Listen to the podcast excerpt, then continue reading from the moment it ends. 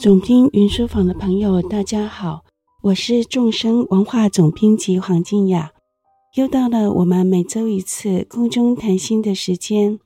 今天我们要谈的是“谢谢你，我爱你”。谢谢你，我爱你。大家听到这个题目，会不会觉得有点奇怪呢？觉得静雅老师今天好甜，但不晓得要说什么。且听我说来。在说今天的主题之前，我们先来说个故事。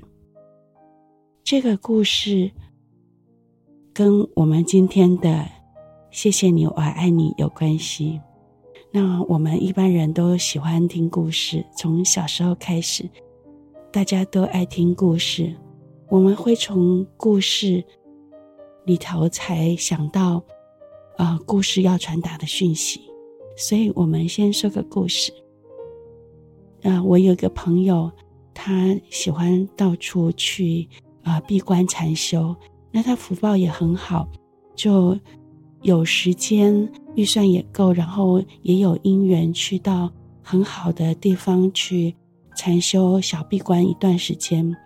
别人的 long stay 大概都是休闲旅游，他的 long stay 是找个地方，山明水秀，人好地好，食物好的地方去。做一段小闭关禅修。那有一次，他就到了泰国一个丛林里面的道场。这个丛林里面的道场，他提供外国人在这里可以 long stay，就是啊、你要住一个月、三个月、半年，在这里禅修都是可以的。但是，他也不是让你来这里睡大觉、摆烂。而是你必须跟着他们的作息，跟他他们，呃，禅修的时间一起打坐，然后也要出坡，就是做劳动服务，然后在呃吃饭的时候，在家人是必须担任共生的工作，也就是说是去一起过一段道场生活。那对于还没有因缘出家的人，其实。很多人是很喜欢、很向往的。那我这位朋友，他福报蛮好的，就申请到这个地方，啊、呃，闭一个月的关，跟这里的出家师父一起过禅修生活。那我要说的这个故事是，因为我这个朋友发觉这个道场在丛林里面，然后他们的呃打坐的地方。其实就一只有一个屋顶，像一个棚子一样，就是四根柱子上面只有一个屋顶，是没有四面的墙的。那在丛林里面这样子，虽然架高，还是会让不熟悉环境的人觉得挺没有安全感。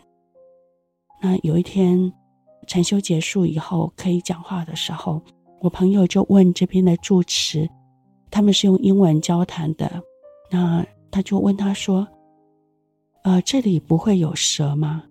朱持说：“当然有蛇。”朱持是一位泰国的出家师父。那我朋友就在问说：“那你如果禅修的时候遇到蛇怎么办？”朱持就笑起来说：“你还真对，问对问题了。我还真在禅修的时候遇到过蛇。有一次，他禅修。”正觉得整个身心状况非常稳定的时候，就是我们一般说的进入禅定的时候，咦，忽然觉得手臂上凉凉的，有一种滑滑的东西开始往上慢慢的卷上来。他眼睛往手臂一看，哇，一条眼镜蛇。那我朋友听到就很紧张，说：“那怎么办？”那我想到这个地方，如果一般没有修为的人，应该就是尖叫一声，然后把蛇甩开。但是当你这么做的时候，就正好是一个非常愚痴、很蠢的决定，就是你这样子会吓到蛇，然后它就会反射式的咬你一口，然后事情就往最糟的方向发展了。那这个时候怎么办呢？师傅说。这位住持师父说：“他就没有动，但是在心里跟蛇说话。他说：“我爱你，请你不要咬我。我真的很爱你，请你不要咬我。”那他这样说了好多次之后，蛇真的先是静止不动，然后接着就慢慢的往下滑下去，就离开了。哎，真的没有伤害他。大家听到这里会不会觉得真的还假的？在心里跟蛇说话也能让蛇自动离开哦？有这么神奇？是这个师傅修得很好吗？那这个师傅说我爱你，这算是一种修持法门吗？它的原理是什么？为什么可以让蛇离开呢？好，前面算是铺的梗，我终于要说到正题了哈。对，这个我爱你，在。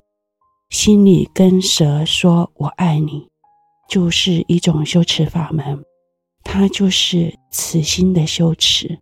这是一个非常古老的修持法门。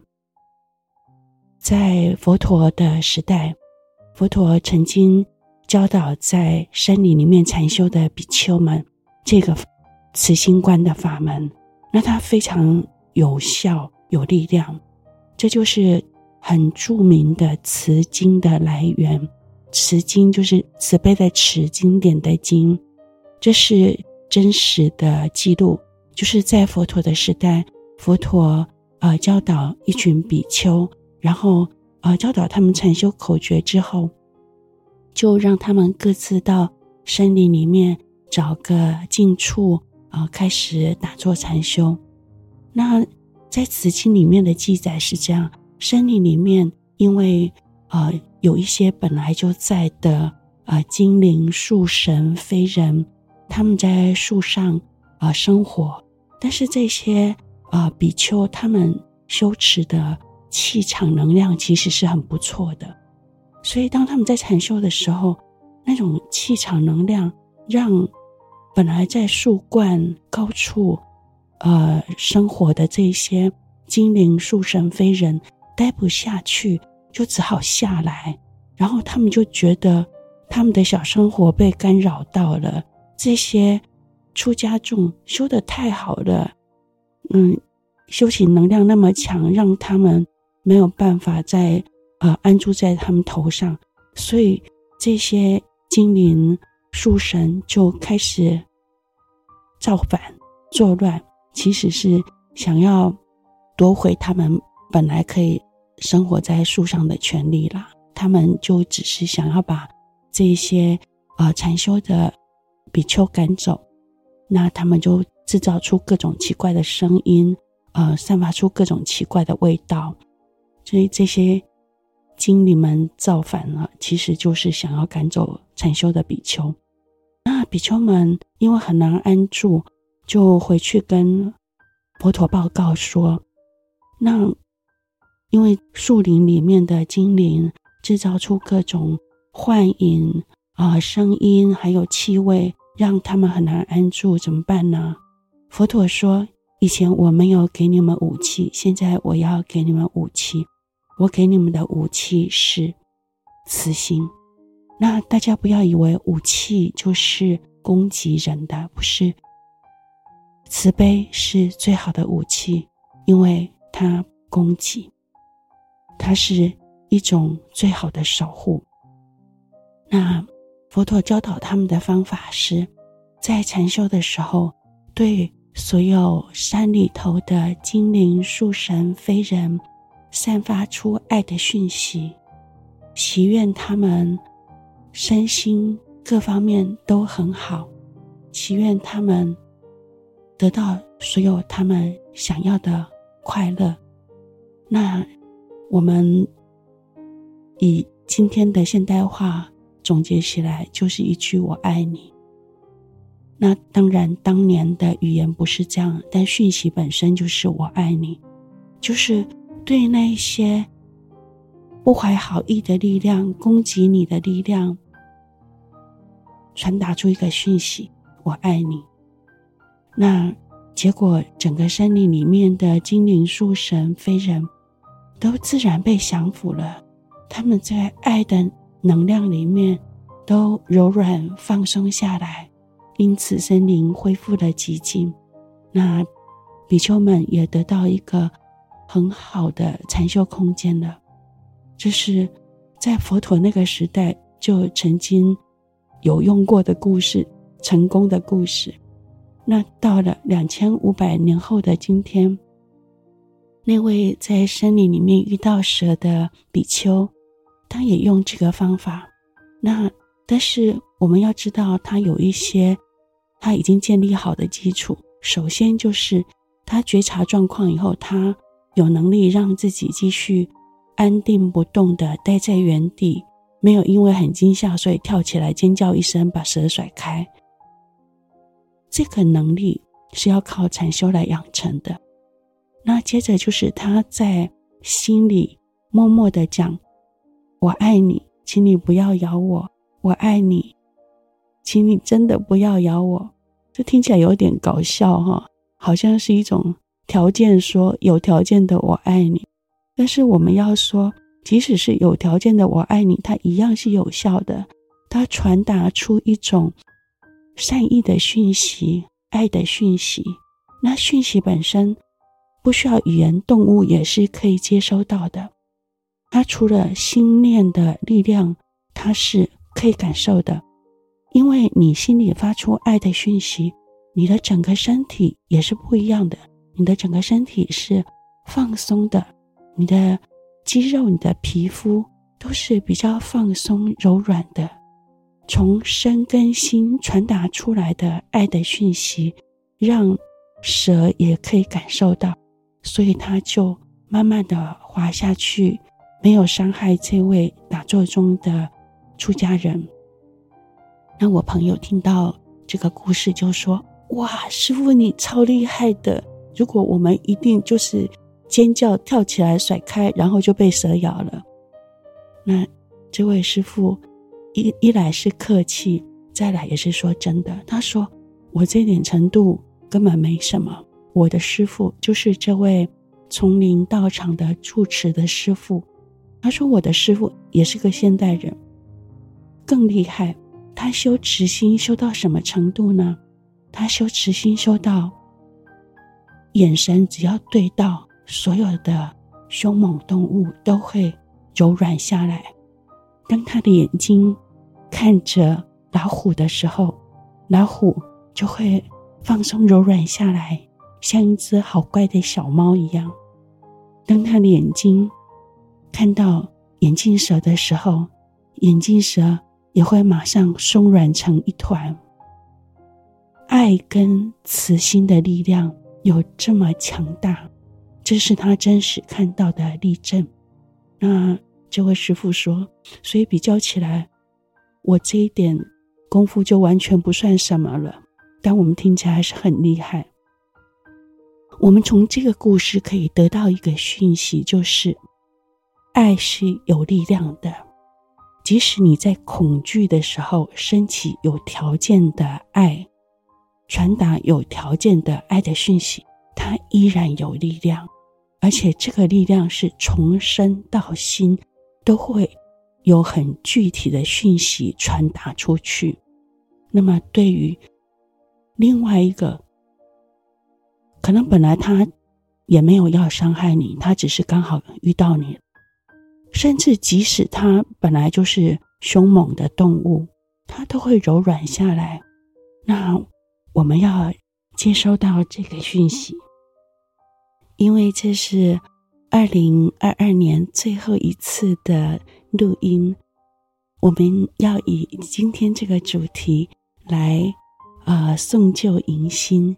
也就是送别过去的二零二二年，迎接即将来临的二零二三年，所以我希望以今天的主题来当成一个新年礼物，或者是跟过去这二零二二年的这一年说一个珍重再见。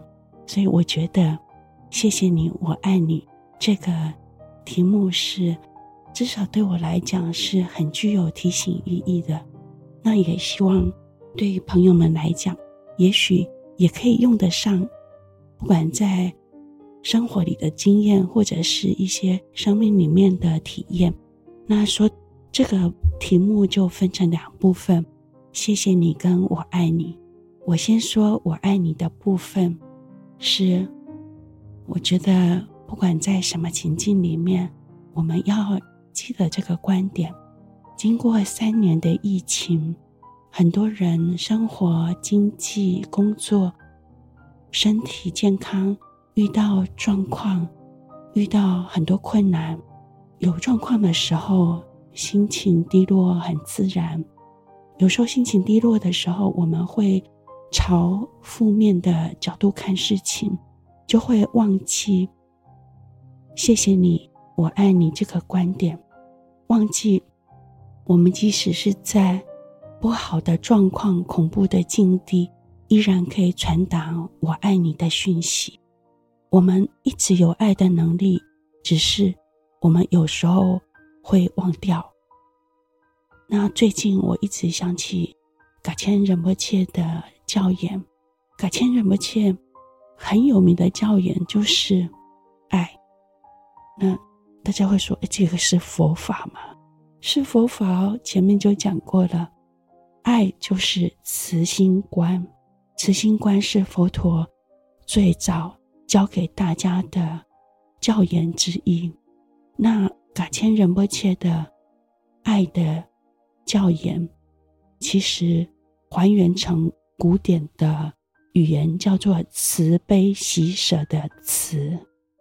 那我记得我曾经请问噶千仁波切，我前行应该修什么？所谓前行是相对于正行来讲，因为我学佛呃禅修比较久了，其实。所谓比较久，也是一个相对的说法，就是有有大概二十年了。那我总觉得我是一个正行的修持者，正行就是大手印、大圆满，呃，或者是本尊法的修持者。我们会忽略掉前行的重要性，但是噶千仁波切却要我从前行法好好修持。那。潜心法一般除了皈依发心，就是四无量心。我在一个私下呃请益，就是私下 interview 的机会里面，就请问仁波切要修什么潜心法？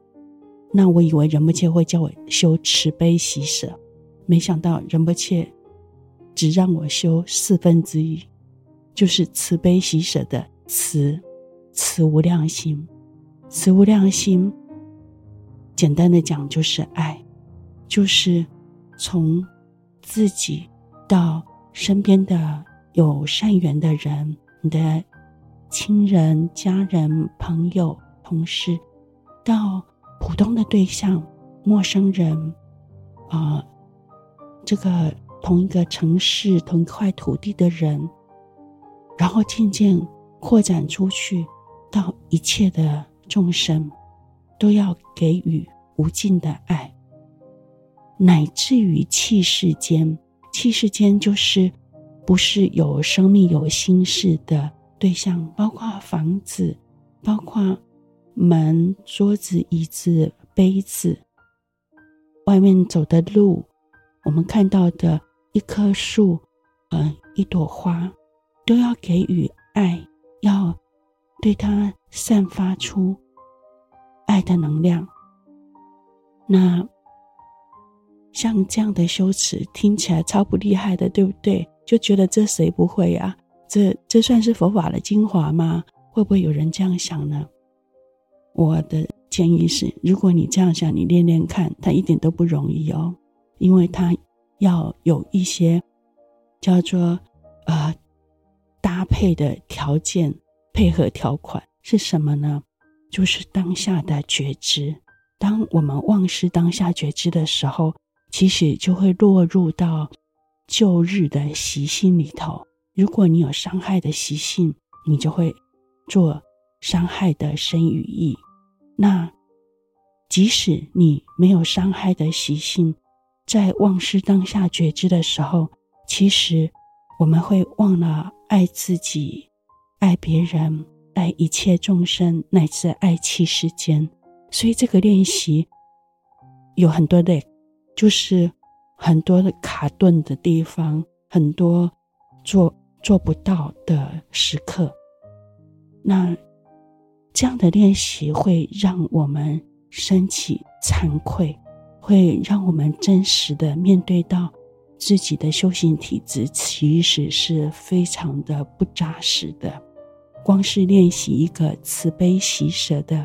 持无量心，做爱的练习，做就做的这么哩哩啦啦，就是做的非常的不扎实。那这个惭愧心，我觉得很好，它会让人柔软谦卑下来，面对修行的基本盘。我后来只要做坐上修，一上座就会想到卡谦仁波切关于慈悲喜舍的。提醒，尤其是慈无量心。卡谦仁波切说，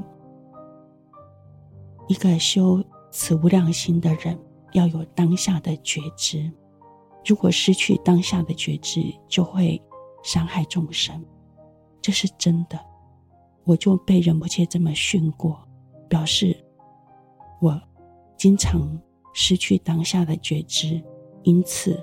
以粗糙的身语意做过伤害众生的行为，那像仁波切这样提醒，都觉得就满头大汗，被打一大棒。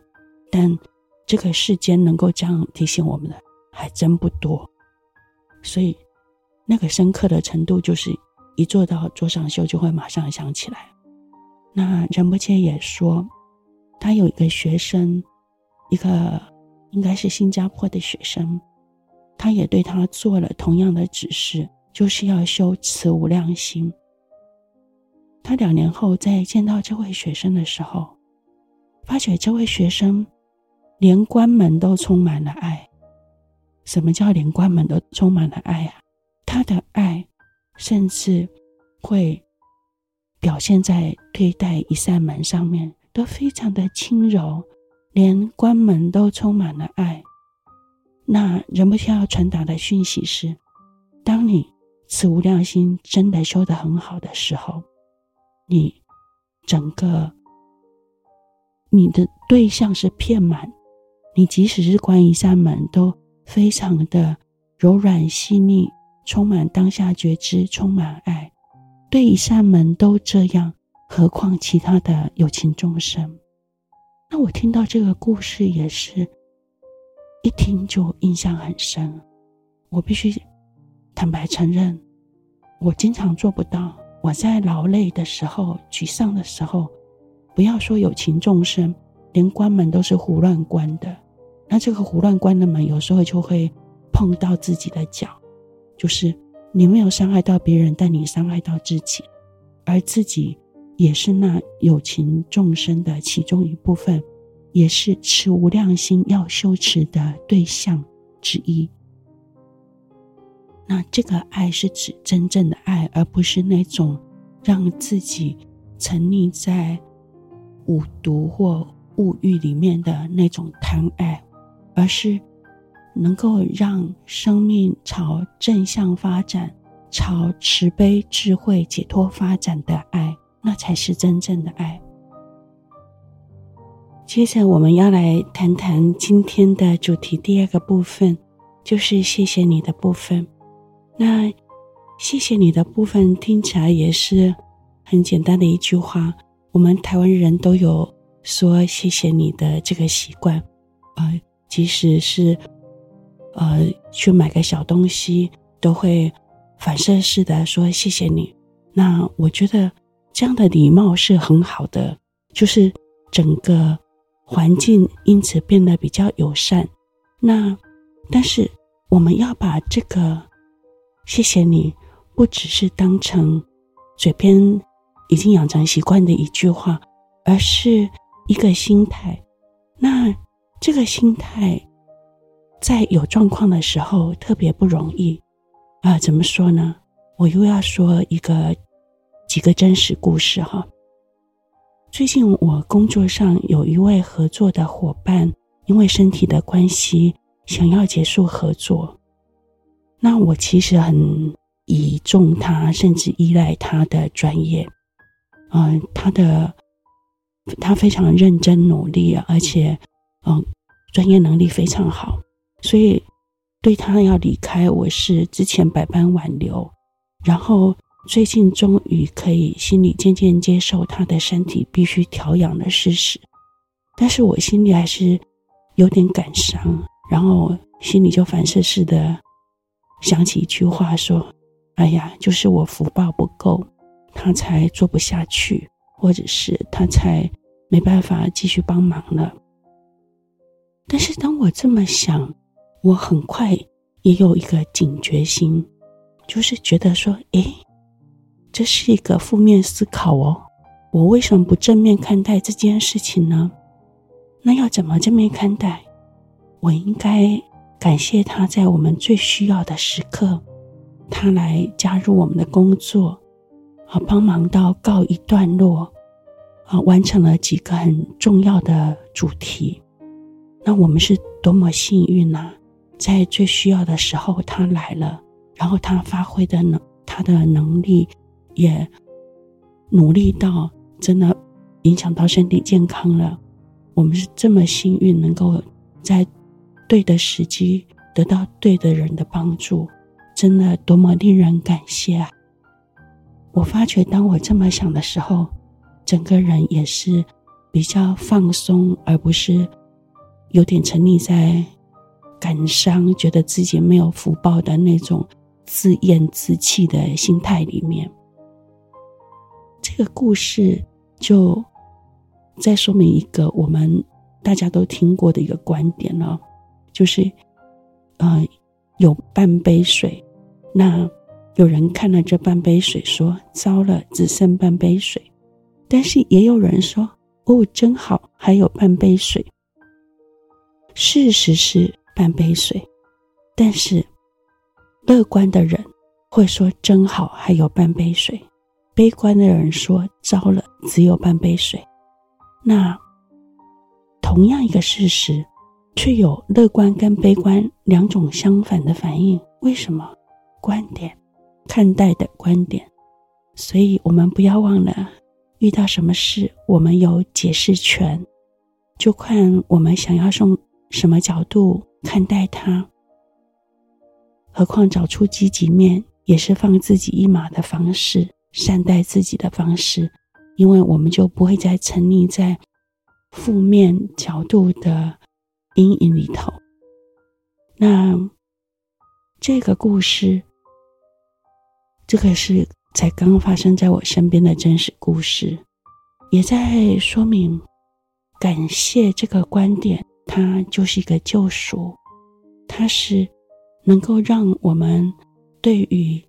可能结束的姻缘，不会用悲伤来送行，而是而是怀着欢喜跟感谢说再见。那这样子，未来不管有没有姻缘再合作，我觉得至少对自己对他人都是好的，这才是比较有世间智慧的。那。再说一个真实故事，今天是故事大放送时间。这是也是一个真实故事。我共修的佛法中心呢，曾经有人供养了一个，呃，在捷运站附近的一个大楼的空间，有一百平，让我们做共修使用。那那是一个非常繁荣、交通很便利的地方，那个。附近都是呃补习班啊，或者是呃什么美容中心，可见的那是很好的地段。那我们在那样一个很好的地段共修了十年，所以很多人都以为我们佛法中心很有钱，但并不是。我们佛法中心的钱都是我们每个月缴一点清洁费，这样大家凑起来，其实。就是一群普通人，不报普通通的上班族，大家凑钱来维持中心的运作的。但我们竟然可以在一个繁华闹区的电梯大楼共修了十年，大家也觉得哇，好羡慕，觉得你们福报真好。那有一天，在第九年的时候，这位提供房子的，呃，这位师兄他就说：“哎，他的家族要求一年后把它收回去，他们有其他的运用。”那我们因为。一开始的时候没有说好使用期间多久，所以我们就花了一百万去装潢它。那这个一百万也不是哪一个有钱人出的，就是大家均均摊，每个人均摊。那一百万均摊起来也摊很久，像我就缴了一整年的分期付款，才把这个装潢费缴完。那听到要收回去。大家马上想起自己曾经分摊的装潢费，而就觉得很舍不得，就觉得说啊，早知道是要收回去，那就不花这么多钱装潢了。啊，那个装潢十年后还非常的新，因为维持得很好，就觉得这样好可惜哦。大家心里就有一种起伏，觉得要么就是想早说嘛，我们就不花这个钱了。还有一种观点是，哈，好浪费哦。那个装潢费，我们可是花了一年才呃均摊完毕的，那怎么可以这样？但是有一位仁波切提醒我们一个观点，就是要看到你们幸运的部分，要谢谢曾经的因缘。想想看，人家曾经免费提供你，你们十年使用这个空间。多么幸运，十年免费使用，哎，这对任何人听到都会觉得说谢谢，太好了，太感谢了。那为什么不记得这个部分？记得曾经的美好，而不要去放大那个要结束、要换空间的不便。那当然，后来我们就只好搬家，然后。也因此促成了要去买一个其他比较小一点的空间，然后大家又开始进入那个分摊费用的过程了。但是这件事的重点是要记得人家曾经对你多么好，十年不用付钱的使用那个闹区的空间，其实是不得了的福报。要记得这一点，要充满感谢，不要因此有任何心情的起伏，那这样子姻缘才会圆满美好。这又是我遇到的真实故事，就是我们在因缘变化跟结束的时候，多半会有一点感伤，心里会有一点纠结拉扯，但是这个时候特别要提醒自己。谢谢的观点，谢谢你，谢谢你对我这么好。愿我们未来以任何形式再相遇，都会是美好的缘分。能够这样的话，彼此心里都会放松。那再相见，不管关系是亲近还是比较淡，感觉都会很好，不是吗？我们对待往昔曾经对我们好的姻缘，也是应该这样啊！我知道听到“谢谢你，我爱你”这两句话，很多朋友都会想到，大概有一阵子的很有名的夏威夷原则的四句话，就是有一本叫《零极限》的书，他提到夏威夷原则，就是用“我爱你”。对不起，请原谅我，谢谢你。这四句话来清理自己，让心处在零的状态，那这样就会充满了恢复力，充满了正向的吸引力。那我听说很多人真的使用这个方法之后也很有用，就是对他来讲，真的在现实生活里面产生了一些美好的反应。嗯，包括一些名人都有提出见证。那所以这四句话非常有名。那我们为什么只采用这四句话的两句呢？而且听起来还跟佛法相关，好像跟这个零极限不直接相关，或者是没有提到它的原理呢？我要说到永进法师、永明法师所说的祝福法门。我们前面的节目曾经介绍永进法师、永明法师，呃，他从佛经里面整理出来的祝福法门，就是不断的对身体的各个部位，对一切的因缘，要说谢谢你，就是不断的感谢跟祝福。那我有问他，问他们为什么不用？哦，对不起，请原谅我这部分。两位师傅说他们不想要说负面的部分。诶，我觉得这也是一个提醒，让我们记得正面的部分。让我们记得“我爱你，谢谢你”的部分。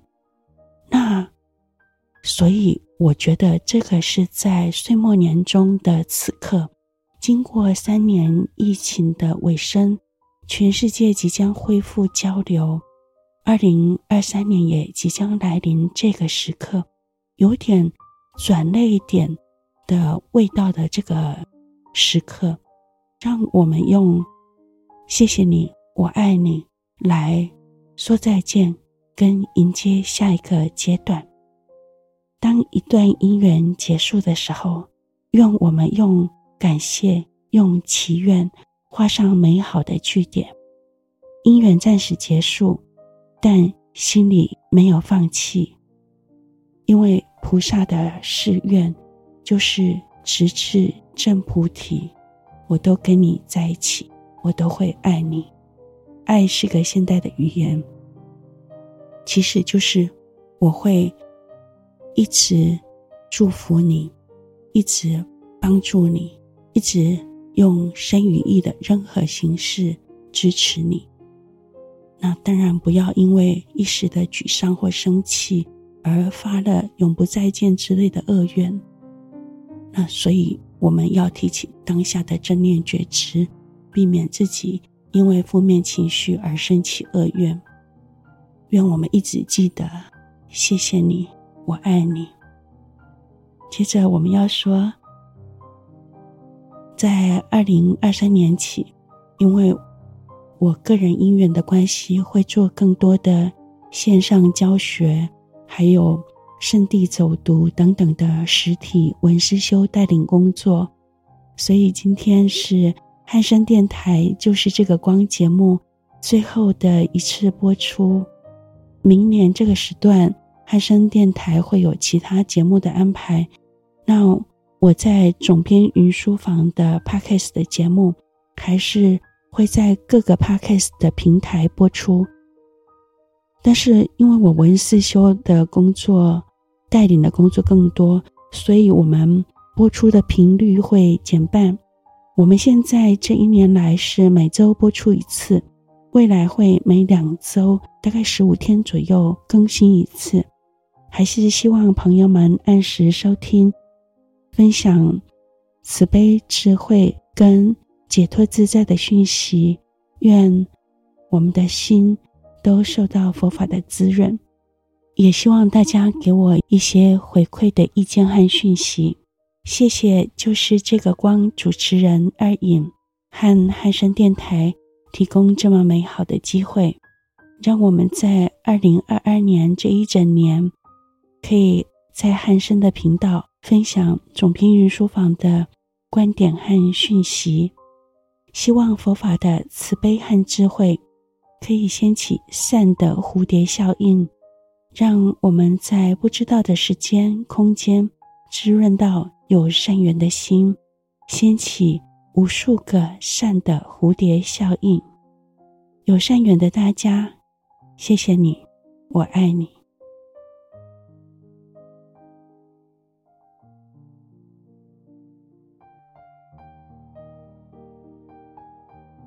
接着，我们照例以一座短禅修来结束今天的分享。我们今天就要来做爱的练习，无量慈的禅修。好，一样的，先简单的调整身体姿势，不管你是在走路或者是坐着，让我们全身肌肉放轻松，脊椎松而直，下盘很稳定。调整好身体的禅修姿势之后，让我们心先放松一下，放松在当下自然的状态中，明就人们切会称它为开放的觉知。这么让心放下、放松的自然休息一下。好，我们开始进入爱的练习，无量慈的。禅修阵行，首先从自己开始，放送出爱的讯息、祝福的能量、感谢的心意给自己，希望自己的慈悲、智慧、解脱。自在都能够渐渐增长，希望自己的生命像个礼物一样，能够饶益到所有接触的人、接触的生命。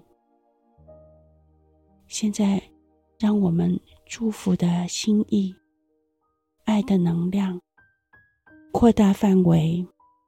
扩大到跟我们有善缘的亲近的人，我们的家人、朋友，我们的同事、邻居，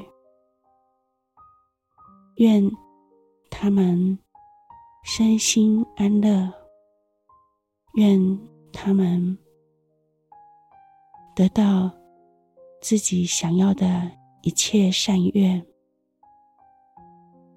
愿他们慈悲、智慧、解脱都自然增长。再把爱的对象、祝福的范畴再扩大，扩大到我们不认识的人、街头相遇的陌生人。网络上看到的人，那些在地球的其他角落生活着的其他的人，愿他们幸福快乐，愿他们平安，愿他们的慈悲、智慧跟解脱都能增长。再把我们爱的对象、祝福的范围扩大到无限量，整个地球上的所有生命，所有有心事的生命，有苦乐反应的生命，乃至于这个宇宙，有任何我们还不知道的生命，愿他们幸福安乐。愿他们慈悲、智慧、解脱都自然增长。愿所有的友情，有一天都能够得到究竟的快乐和自由。愿我们都拥有圆满的利他能力。愿我们不用。在禅修爱，因为那时我们就是爱本身，我们已经成为爱。好，这样放松安住一下。好，这样就是一座爱的练习，无量慈的禅修，大家可以常常这样练习。这其实是古老的佛法慈心观、慈悲喜舍里面持的羞耻。愿大家能够受用、喜欢。我自己很喜欢，希望能够利益到大家。放下放松，让心休息，找回最好的自己。总编云书房，我们下次见。